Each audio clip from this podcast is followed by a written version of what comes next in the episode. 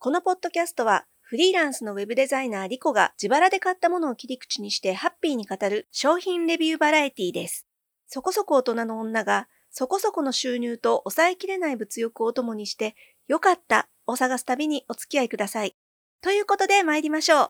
今日のよかった。シミのレーザー治療でメイクが100倍楽になった。2020年の個人的ベストバイ3つをご紹介するシリーズの第2弾です。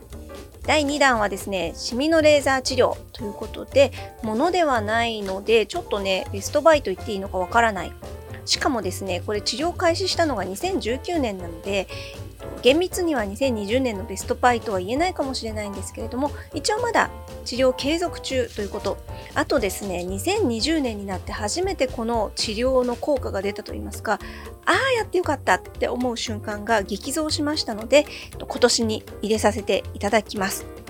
私子供の頃からそばかすがありましてなので、えっと、自分のほっぺにね茶色い点々がついてるってこと自体全然珍しくないんですよなのであまりね大人になってからも、ま、多少そばかす増えたかなぐらいは思ってたんですけどあんま気にしてこなかったんですただ、えやっぱりメイクで隠すようにはしていて、ファンデーションだったり、コンシーラーだったり、かなり研究して、えっと、目立たないようにしてきたつもりです。なんですけれどもね、えー、2018年だったかな？に、えっ、ー、とね、屋外で撮った写真を何気なく見たんですよ。そしたら、なんか自分が思ってるよりも濃いなということに気づいたんですね。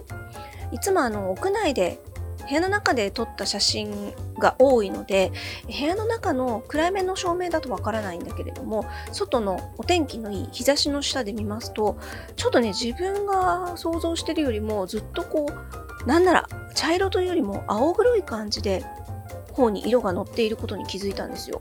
で、ちょっと気になりまして、本当に思いつきです。思いつきでね、美容皮膚科に行ってみたんですよ。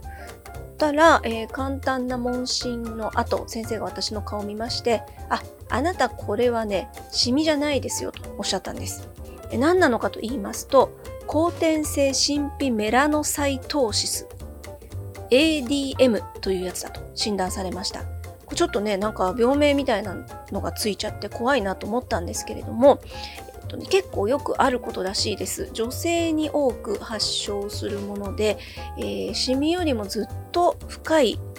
皮膚の奥の方に色素が沈着するという症状ですで私の場合はまあ、年齢的なこともありまして肝斑とかねいろいろ可能性はあるんだけれどもでもあの明らかにもう見てすぐわかる ADM だと言われましてね。で別に ADM あざなんですけれどもあざとは言ってもあの痛みがあるわけでもなしそのまま放置しても全然問題ないらしいんですけれどもどうしてもね気になるようだったらレーザーしか取る方法は今のところありませんと言われました。なんせ皮膚の奥の方に色素が沈着しているのでこれを取るためには塗り薬などではどうにもならないということです。子供の頃からシミだったりそばかすだったりっていうのはなんか馴染みがあったんですけれどもあざだ ADM だと言われてなんか急に何でしょうね私の中でスイッチが入ってしまったというか治療したくなってしまいましてその場でね、えー、30万円半年間レーザー打ち放題というその病院のコースを契約しました結果としましてはもう大正解。本当にやってよかったなと思います。よくね、整形手術受けた方とかも同じようにおっしゃいますけれども、自分の中でね、何かしらコンプレックスとして、あのわだかまっていたものが解消されるっていうのは本当に楽になることなので、私はあの整形手術なんかも肯定的な方ですけれども私自身ねそんなに別にそばかすのこととか気にしてなかったつもりでしたけれどもやっぱりお化粧に時間がかかってたんだなと思い知らされましたね。まあ、シミであり、そばかすであり、あざっていうものが一掃されまして、半年間でね、4回打ったの。4回打ったら、もうもうほとんど何にも気にならないぐらい綺麗になったので、ファンデーション、前は人と会う時は必ず塗っていたんですけれども今はもう地元の友達と会うぐらいだったら BB クリームをちょっと塗るぐらいですかね。日焼け止め代わりに BB クリーム塗るぐらいでもまあいいかな。優しい友達だったらいいかなっていう感じで会っちゃったりしてます。で何よりも今年2020年はですねリモートでミーティングやるじゃないですか。やるようになったんですね。でそうしますと自宅にいながらにしてきっちりメイクするのなんかめんどくさいななんか抵抗あるなって私思っちゃう方なんですけれどもそんな時にもですねファンデーションほとんど塗らずに済みますのであのズームのさあるじゃないですか美肌モードじゃないけどなんかちょっと綺麗に見せてくれるやつあれフィルターうっすらかければそんなに多分相手様に失礼にならないぐらいの状態には持っていけるようになってるんですよ。これ本当に良かったなと思ってお化粧しなくて良くなったっていうのはもう楽ちんですね。でもしかしたらねこれからあのレーザーでシミ取りやってみたいなって思ってらっしゃる方が聞いてくださってるかもしれないので少しですね具体的な、まあ、経過だったりとかどんな感じだったかっていう感想をお伝えしますと、えー、初回2回目ぐらいまではかなりきつかったです。えーと、私の場合、まあ、点ではなくて面に近いような感じで色がありましたのでやっぱりレーザーもガンガン打つんですよね。よく輪ゴムで弾かれたような痛みと表現されるんですけれども正直それどころではないです。細い針で同じところを何度もつつかれるような感じです。なので最初の5回10回ぐらいまでは我慢できるんだけどもうそれが20回30回って同じようなところ延々照射されますとやっぱりね勝手に涙出ますね。っていうぐらい痛みはあります。で、えーと、一応塗る麻酔みたいなのもあるんですけれども私がかかってる先生に言わせますともうそれ気休め程度だからっていうことでもちろんねあの我慢できない痛みじゃないんですよ。瞬間的に消える痛みです。あのレーザー打ってヒリヒリして、えー、そのヒリヒリが収まるのに1時間ぐらいかな。痛みについてはその瞬間だけは痛いですけど心配いらないかなと思います。で問題はダウンタイムで、えー、私のようにまあね面で、え、色が乗ってる人に関しましてはやっぱり相当照射しますので元からあったシミそばかす茶色い範囲がですねまず1.5倍ぐらいに膨れ上がると思ってください。さらにその周りに赤みが出ます。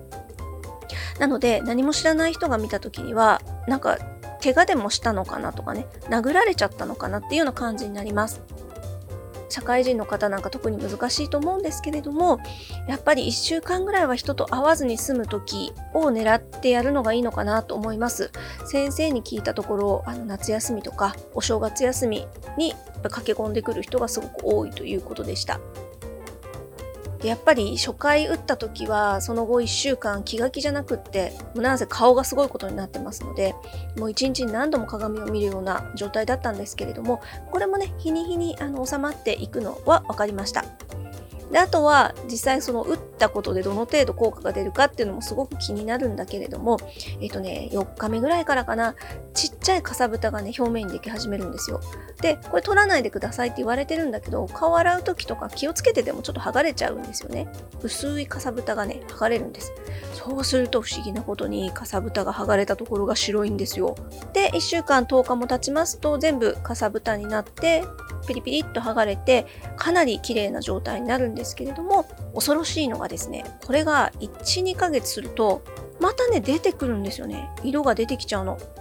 でこれはシミ戻りとかっていう風にネットで見ると言われてる症状現象らしくてですね、えー、色素沈着戻りがねちょっとあるらしいんですよ。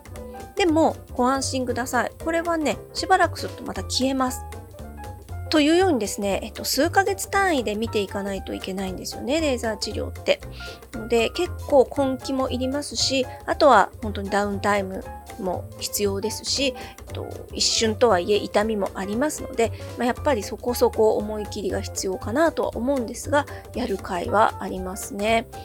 私の場合 ADM ということで皮膚の奥の方神秘のところに色素が沈着していたのでまず1回目打ってかなり綺麗になった気がしたんですけれどもやっぱりですねさらにその奥の色が次に見えてきてしまうのでその奥のやつに対してもう一回打ってそうするとさらにその奥のものが見えてきてという感じで結局かなりですね同じ箇所を何回もレーザー打つというようなことをやってようやく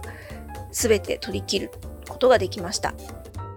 とにかく気の長い治療になりまして半年間やったところでですね結局取りきれなかったんですね頬のあざが。なのでその後数万円を払ってまた半年延長みたいな形でその後何回打ったかな？2回かな？こうだけで6回ぐらい打ちましてそれでようやく完成という感じです。3回打った時点でかなり目立たなくなったのでそこでやめても全然良かったかなっていう気もしますけれどもでもせっかくここまで来たからということでやり続けて結果としてはすごくいい状況になってるかなと思います。こんなにもコンシーラーとファンデーションを使わずにメイクできることが楽ちんかというのを今身をもって体感しています。同じような悩みを抱えている方お化粧の時間もちょっと短くできたらいいのになと思ってらっしゃる方がいらしたら本当に強くおすすめします。ということで、まあ、どちらかというと今回ちょっと女子向けの美容系のお話になってしまいましたけれどもどうやらですね女性のリスナーの方も少しずつ増えてきているようでとっても嬉しいのでもしかしたら聞いてくださる方いらっしゃるんじゃないかと思ってお話ししてみました。今年のベストバイご紹介する3回シリーズ第1回目はワインだったんですけれども Twitter の方で反応いただきましてアマンさんありがとうございます。えっ、ー、と、アマンさんからですね、おすすめのワインを教えていただきまして、もうその日のうちに大慌てで買いに行っちゃったんですけれども、えっとね、北海道ワイン株式会社さんの小樽ナイアガラという白ワインです。これね、多分スーパーとかでも置いてるとこ多いんじゃないかなと思うんですけれども、結構甘口でして、香りが完全にマスカットですね。マスカットのようなすっごくフルーティーな香り。あんまりお酒が得意じゃない方もこれは美味しく飲めるんじゃないかなと思います。あんまり美味しいんで飲みすぎてベロベロになりましたけれども。本当に口当たりのいい美味しいワインでした。もしおすすめのワインがあればぜひ教えてください。即買いして試したいと思ってます。また今回の美容系のお話なんかでも気になったところとかここもうちょっと知りたいんだけどっていうのがあれば Twitter、メール等でご連絡ください、えー、概要欄に Twitter のアカウントとメールアドレス書いてあります。ではいよいよ次が2020年ベストバイ3つのうちの最後ですね。最終回です。何をご紹介しようか。今ちょっと2つあるうちのどっちかで迷ってるんですけれども近日中に発表したいと思います。ではまたお耳にかかる時までごきげんよう。